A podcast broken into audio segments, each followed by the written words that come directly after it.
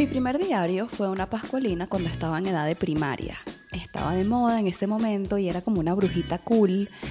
Según me acuerdo y descubrí además recientemente, haciendo las notas para este episodio, que esa brujita que tenía mi edad cuando yo estaba en primaria ha crecido con los años y bueno, ahora es toda una mujer, cosa que me pareció muy interesante.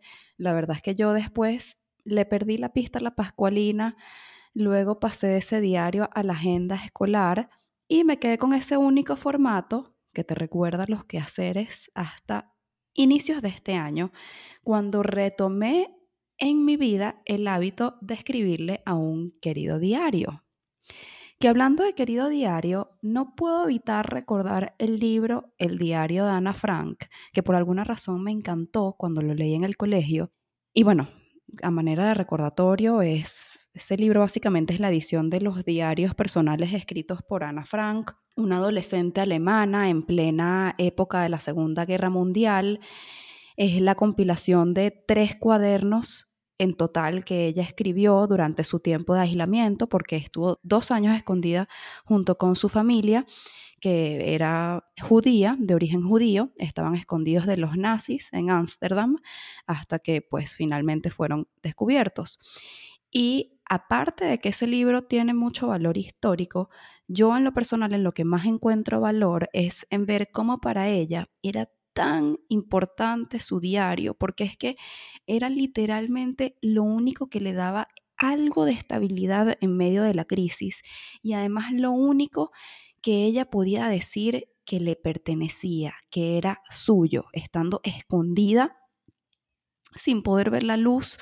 Ese era su único amigo, su único confidente y lo único que estaba allí igual todos los días.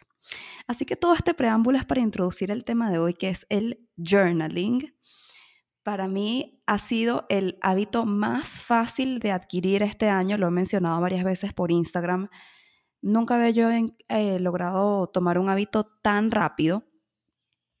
Y por esta razón, este tenía que ser el tema de debut de esta segunda temporada de No Terapia Podcast está 100% dedicado a mi nuevo ritual favorito, que es la escritura. Como te decía, ya yo eventualmente abandoné la, pascualina, ella quedó de lado y empecé a utilizar solamente la agenda. Ese hábito lo conservo hasta la fecha. Si me conoces, sabes que todo lo agendo. y Em, la verdad es que me gusta mucho, tanto así que la agenda tiene su propio episodio en la primera temporada titulado Te presento a mi mejor amiga. Entonces, después de haber abandonado el diario por tanto tiempo, te quiero contar rápidamente cómo fue que me reencontré con él. Y es que hace unos años, estudiando el diplomado de psicología positiva, me presenta en la práctica de la gratitud. La gratitud es una de las emociones positivas más potentes y una manera de, practicarla es a través de la escritura. Entonces, en ese momento, haciendo el diplomado, me pidieron que hiciera una carta a, alguien que tenía, bueno, algo que agradecerle y esa carta, escribirla, me conmovió muchísimo. Sin embargo, lo dejé hasta allí Después en todo este tema del bienestar empezó a sonar bastante el journaling como hábito saludable y como herramienta para potenciar el bienestar y para la gestión emocional. Entonces, yo, bueno, ya habiéndola estudiado, ya sabiendo que, que funcionaba, empecé a recomendarla a mis pacientes porque sabía que efectivamente era beneficioso, pero a todas estas yo recomendaba la práctica desde el saber más, no desde la experiencia, porque yo no había iniciado mi propia práctica de escritura.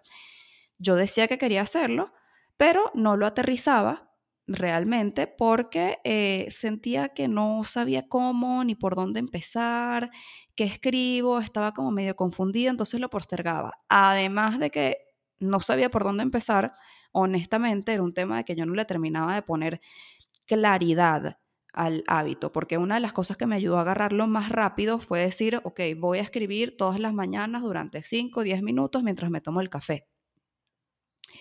Entonces, como que esa consigna de ponerle lugar, hora, espacio, etcétera, me ayudó a atajarlo, hacerlo más tangible. ¿no? Pero realmente también lo logro iniciar porque me lo propuse como, eh, bueno, lo incluí en mi lista de propósitos del año 2022 y además encontré un diario de agradecimiento que te hace unas preguntas guiadas, entonces eh, sentí que, que, ya no estaba como tan perdida para, para iniciar.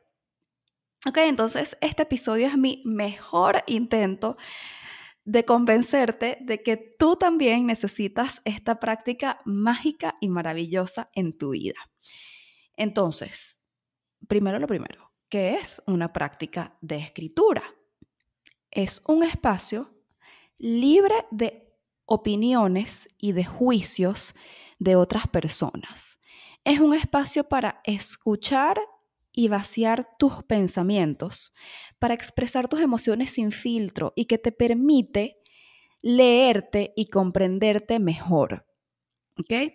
Esta parte de que te permite leerte, yo me di cuenta en mi terapia que era lo que más me gustaba de la escritura. ¿ok? Porque escribo algo y luego puedo ir unas páginas hacia atrás y darme cuenta como que, wow, estaban pasando por esto en este momento y mira que ya pasó, o sea, ya, ya se solucionó, ya no me siento así. O, oye, mira, escribí y lo leo y ahora ya esto me permite pasar la página, ¿ok? Tiene que haber al menos un lugar privado en tu vida en donde puedas ventilarlo todo libremente y ese lugar es en las páginas de una libreta.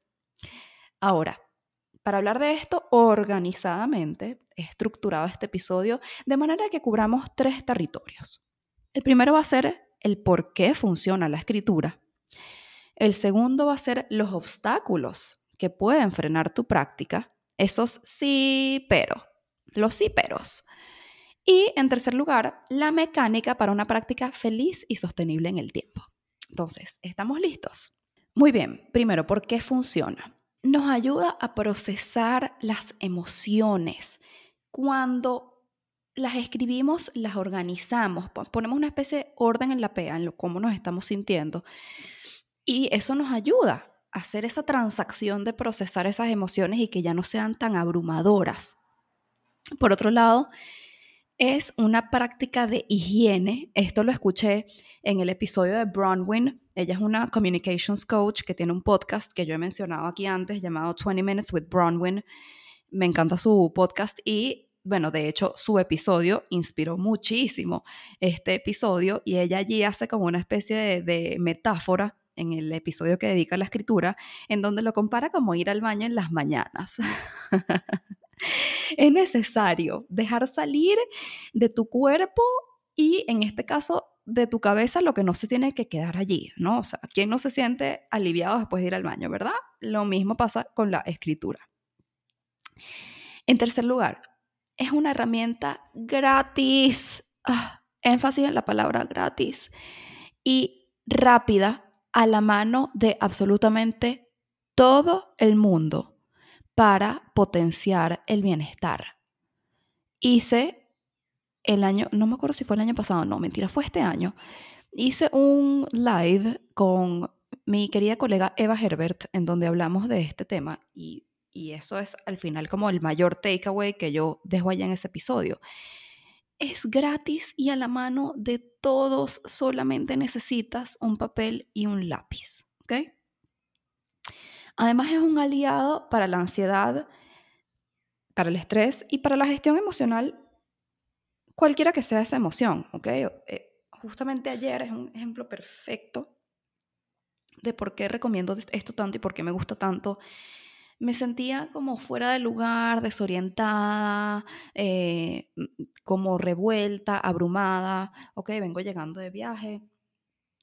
Y bueno, estuve de vacaciones, que fue lo máximo, pero ya también quería regresar a mi casa, mi rutina. Y entonces ayer estando ya en mi casa, retomando mi rutina, era como que, no sé, o sea, me sentía feliz de estar de, vuelta, pero me sentía como que em, triste de que se había acabado el viaje. Y entonces eh, me sentía feliz de estar de vuelta en mi casa, pero sentía que mi vida estaba como en pausa, o sea, estaba, estaba un poco revuelta y eh, bueno, no es como que podía ir en ese momento, en ese instante, a hablarlo a terapia.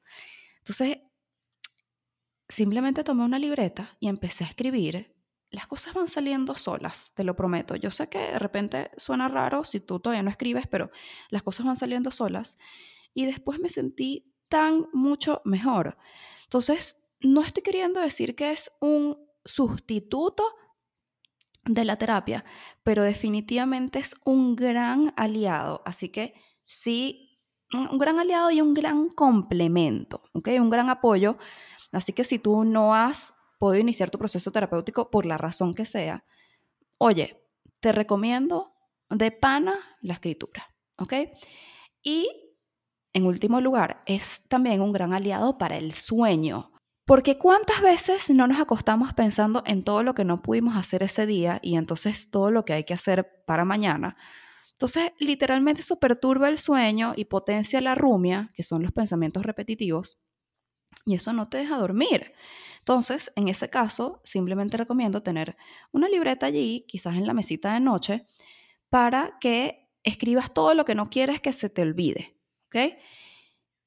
Y de esa manera tú vas a sacar ese pendiente de tu cabeza con la tranquilidad de saber que está alojado en otro lugar y no se te va a olvidar, porque la libreta al día siguiente te lo va a recordar. Y eso, oye, baja mucho las revoluciones y ayuda a dormir. He dicho varias veces en las redes sociales que es muy buena la escritura porque cuando uno tiene una emoción adentro que está como revoloteando, ¿verdad? Son como unas mariposas que están ahí este, volando dentro de todo el cuerpo. Cuando lo escribes y lo pones afuera en el papel, se calma esa emoción porque creas una especie de distancia entre tu cuerpo y eso que está pasando. ¿okay? Te logras separar de esa situación y el alivio es inmediato. Bien, Ahora vamos a cubrir el segundo territorio, que son los obstáculos. Vamos a atajar los sí, peros. Un gran obstáculo que puede impedir una práctica es que escribes como si alguien fuese a leer. Error número uno. Porque la verdad es que nadie tiene por qué leer tu libreta, tu agenda. Em, y si hay alguien que pudiese leerla. O sea, si está tu libreta en peligro de ser leída, pues con más razón eso significa que tú necesitas un espacio y un lugar que sea privado para ti. ¿Ok? Entonces, primer obstáculo, escribes como si alguien fuese a leer que eso no es para absolutamente nadie más que para ti. En segundo lugar, lugar escribes solo cuando te provoca. Y con esto no estoy queriendo decir que es que tienes que escribir obligatoriamente todos los días. No, yo no escribo todos los días. Sí escribo todas las semanas, pero no todos los días, ¿ok? Y mm, hay veces que no me provoca, pero siempre me siento mejor después. Es como el ejercicio. Cuesta siempre empezar, el 90% de las veces, por lo menos 99 si quieres, pero el 100% de las veces dices, valió la pena. Otro pero, Escribes solo cuando tienes algo muy profundo que decir. No tienes que tener nada profundo para decir. Puedes empezar escribiendo ah, cualquier cosa que estés pensando, cualquier cosa que te haya pasado, cualquier sueño que hayas tenido, que es muy valioso, por cierto, escribir los sueños y luego llevarlos a terapia. Nuevamente, eso no es para nadie, ese es un espacio libre de juicios, así que no importa si estás hablando de la banalidad más grande del planeta. Otro obstáculo, y aquí fue en donde yo me quedé estancada mucho tiempo, que es que empiezas solo cuando tengas el momento perfecto, la libreta perfecta, el lugar ideal, la frase perfecta, el cuento perfecto. O sea, tú me sigues, ¿verdad? Yo sé que sí. no hace falta absolutamente nada más allá que un papel y un lápiz, el que sea. Es más, puede ser hasta una nota de tu celular. Simplemente empieza. Y bueno, creo que ya hablamos del tema de la privacidad, ¿verdad? O sea, obviamente es un obstáculo grande que tú puedas sentir que estés, que, que estés expuesto a, que lean tu, tu espacio sagrado. Afortunadamente yo elegí una pareja que ni remotamente se le ocurriría ir a leer, creo que ni siquiera sabe cuál es mi libreta en la que yo escribo. y bueno, mi familia obviamente tampoco este, sobrepasaría esos límites. Entonces, si la privacidad es un tema para ti, hay maneras de hacerlo, ¿ok? Eh, puedes escribir en tu teléfono. Hay personas que hacen esto, escriben en su teléfono y luego lo borran en una nota. O si vas a escribir a mano, que es lo preferible, lo que más recomiendo, siempre tienes la opción de luego tacharlo con Sharpie y que ya no sea legible. Y esconder tu lugar. Hay muchos, por eso hay muchas eh, agendas diarias que traían como un, que yo recuerdo en mi infancia, ¿no? Que traían como un candadito. Porque de verdad tiene que ser un espacio muy privado. Em, pero bueno, lo escondes en algún lugar súper remoto, o sea, dentro de un bolso, em, y te encierras en el baño para escribir. Estoy segura de que puedes encontrar la manera, ¿ok? Pero búscalo, busca ese espacio, porque eh, te vas a beneficiar. Y la única manera en la que esto puede salir mal es si tú intentas involucrar a un otro imaginario que no tiene nada que ver o hacer con lo que tú escribes, porque nuevamente eso no le interesa a nadie, es solo para ti. Ahora, vamos al tercer territorio, que es la mecánica. ¿Cómo hacemos para tener una práctica feliz y sostenida en el tiempo? Si la página en blanco es muy intimidante, que para mí lo era, Puedes hacerlo de manera guiada. Como te comento, yo logré empezar gracias a eh, el diario de agradecimiento que tiene una gente que se llama en Instagram arroba creadores que crean, si no me equivoco, me gusta mucho. Y las tres preguntas de esa libreta son, hoy me siento agradecido por, y te da, te invita a escribir tres cosas, ¿ok? Y además te invita a ir como fuera de lo convencional, o sea, todos los días te da como un prompt o una sugerencia para que escribas, para que orientes tu, gratitud hacia ese tema, o sea, para que no nos quedemos en el típico como que agradezco por mi familia, agradezco por mi salud, agradezco porque tengo un techo, comida, etc. Mm, por ejemplo, ahorita me estoy acordando, hay, hay un día que la libreta te invita a agradecer algo que no te gusta o eh, una, una una, una, que si una parte de tu cuerpo que no te gusta o algo de tu vida que no te gusta en este momento que no está funcionando, que hasta lo malo se puede agradecer porque siempre tiene una razón de ser, siempre al final es para algo, ¿ok? Este, otro día te invita a agradecer por algo que, no sé, qué pasó en el pasado, algo que no te esperabas, o sea, puedes agradecer literalmente por cualquier cosa. Luego la segunda pregunta que hace es, visualiza tres cosas como si ya fuesen parte de tu vida. Entonces, esto te quiere decir que la escritura también es una poderosa práctica de visualización, ¿ok? Para atraer eso que tú quieres a tu vida. Y en último lugar, te dice, escribe algo que sientas o pienses, algo que te haya, puede ser algo que te haya pasado en las últimas 24 horas. Em, y solamente por empezar a narrar algo que pasó, ya, ya ahí se suelta la mano. Ojo, no es que necesitas un formato, o sea, de verdad, ya ahora a estas alturas tengo, ya mi práctica tiene seis meses desde que la empecé. Y bueno, yo esperé demasiado, yo quería ese formato guiado, pero mm, también puedes empezar con formato libre. De hecho, ya a mí lo que me está pasando es que ya quiero el formato libre, o sea, ya, ya, ya me siento lista como para evolucionar este, sin tenerme que limitar a esas preguntas. De hecho, ayer por primera vez escribí fuera del diario de, agradecimiento porque sentía que tenía tanto como que decir que no, no podía limitarme como a esa sola página.